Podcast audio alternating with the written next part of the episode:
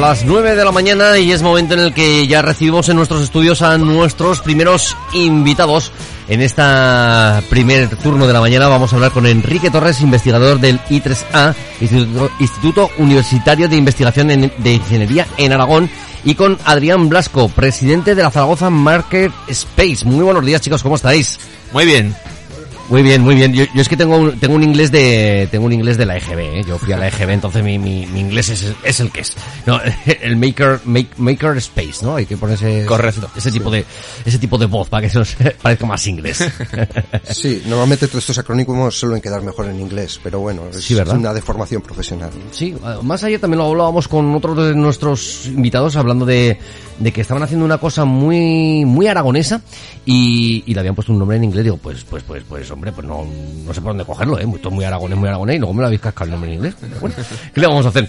Eh, venís desde ese instituto I3A y sobre todo con colaboración con la Universidad de Zaragoza donde eh, yo sobre todo me estoy llevando un, una grata sorpresa de, la cantidad de trabajos de investigación que se están llevando a través de, la Universidad de Zaragoza, de toda la gente que estáis allí eh, apoyando la investigación, la ciencia y que sobre todo pues aún te das más cuenta en estos tiempos de pandemia en los que dices, eh, señores, mmm, hablamos de que recortes en educación no, recortes en sanidad tampoco, pero en ciencia e investigación aún menos, que miren lo que nos está pasando.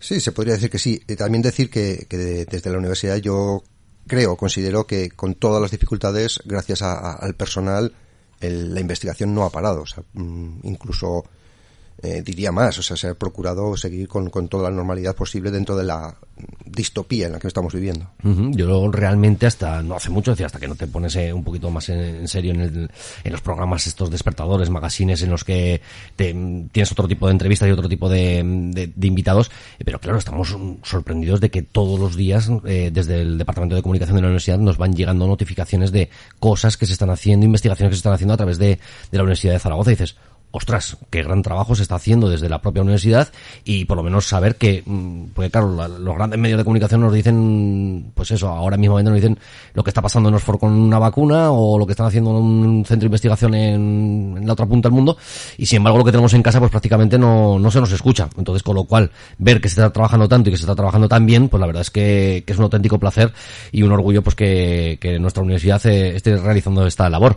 Pero venimos a hablar de, en este caso, de vuestro libro, ¿no? Vamos a hablar de, de Special, un jacalón. Bueno, es un proyecto que, ya lleva casi un, año en marcha.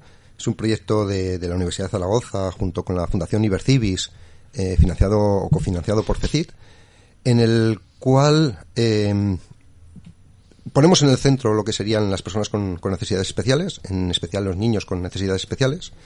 Normalmente eh, las personas con necesidades especiales necesitan un, nivel de adaptación muy alto en todo lo que es el material, tanto para aprender como para divertirse, para desenvolverse en la vida normal. Y, normalmente la industria no siempre llega a, este mercado porque es un mercado relativamente pequeño y entonces suele requerir mucho a la, artesanía. Entonces un poco la idea del proyecto es juntar a la comunidad maker, que normalmente es eh, una comunidad muy abierta, que suele mmm, dejar todo en dominio público para que cualquiera pueda a partir de un proyecto mejorarlo, ampliarlo, adaptarlo y lo que serían los profesionales de la educación especial, que son los que tienen los conocimientos, los que realmente saben qué necesitan los niños y muchas veces saben cómo mmm, ayudarles, ¿no? Cómo, cómo, cómo solucionar algún problema concreto para que unos y otros se conozcan y, y puedan crear sinergias y puedan en este caso, pues crear distinto tipo de material o distinto tipo de ayuda para, para niños con necesidades especiales. La verdad es que sí, eso que nos nombrabas de la comunidad Maker, que, que, que, que está muy por la labor de, de, de, colaborar con todos. Y yo, sobre todo, una vez que me puse a investigar sobre las impresoras 3D y, y veías a la gente que, decías, ostras, mmm, todo el mundo colaborando, todo el mundo dejando sus proyectos abiertos, eh, cógelo, recógelo, hazlo como tú puedas, en, contribuye, mmm, me parece estupendo. Y en este caso, a mí me gustaría destacar, y, y nos acompaña Adrián, eh, la gran labor que está haciendo aquí en Zaragoza, el Zaragoza Maker Space, eh, colaborando activamente con el proyecto. En los últimos meses prácticamente lo ha hecho suyo y le cedo la voz a, a Sí. Bueno, realmente nosotros hemos, colaboramos prácticamente en todo lo que nos digan. O sea, desde que empezó el COVID estuvimos colaborando con, pues, eh, haciendo mascarillas, eh, dando protecciones a los sanitarios. O sea, realmente no solo dentro del proyecto, sino también fuera del proyecto. También hacíamos prótesis 3D antes Y ahora con el tema del proyecto, pues hemos formado un equipo de diseño en el que todas las peticiones de los profesionales, pues entonces se pueden hacer realidad, porque mucha parte de esa, esa es de la parte en la que entramos nosotros, eh, a la hora de desarrollar un proyecto tienes una idea, pero luego necesitas los conocimientos técnicos para poder desarrollarla. Y entonces nosotros aportamos esa, esa parte. Entonces nos han enviado un montón de ideas en las que nosotros pues hemos hecho una selección y entonces esa selección son las que vamos a desarrollar. Bueno, la verdad es que son, proyectos que, que, que dices, ayudándonos, que yo creo que lo que hoy en día tenemos que hacer es, es arrimarnos los unos con los otros, apoyarnos los unos a los otros, pero sobre todo porque lo vimos al principio de esta pandemia, ¿no? Es decir, que una de las cosas que, que nos estaba caracterizando era la solidaridad en el ayudar al, al vecino, el ayudar al que tenías cerca, ayudar a la gente mayor, eh, pues incluso en las labores de la compra y todo este tipo de, acciones que, que, se han llevado durante la pandemia y, y, la verdad es que, bueno, pues vosotros aún lo fomentáis todavía más llevándolo a partes ya más especializadas donde hay que construir o hay que hacer cosas claro, más, claro, más, más sí. técnicas, ¿no? Sí, desde luego, eh, ayudar en lo que, o sea, cada persona ayuda en lo que puede, pero nosotros podemos llegar un poco más a eh, cómo desarrollar pues un prototipo, cómo diseñar pues un, lo que sea, un brazo protésico, o sea, una serie de cosas que tú en casa pues... ¿Te está gustando este episodio?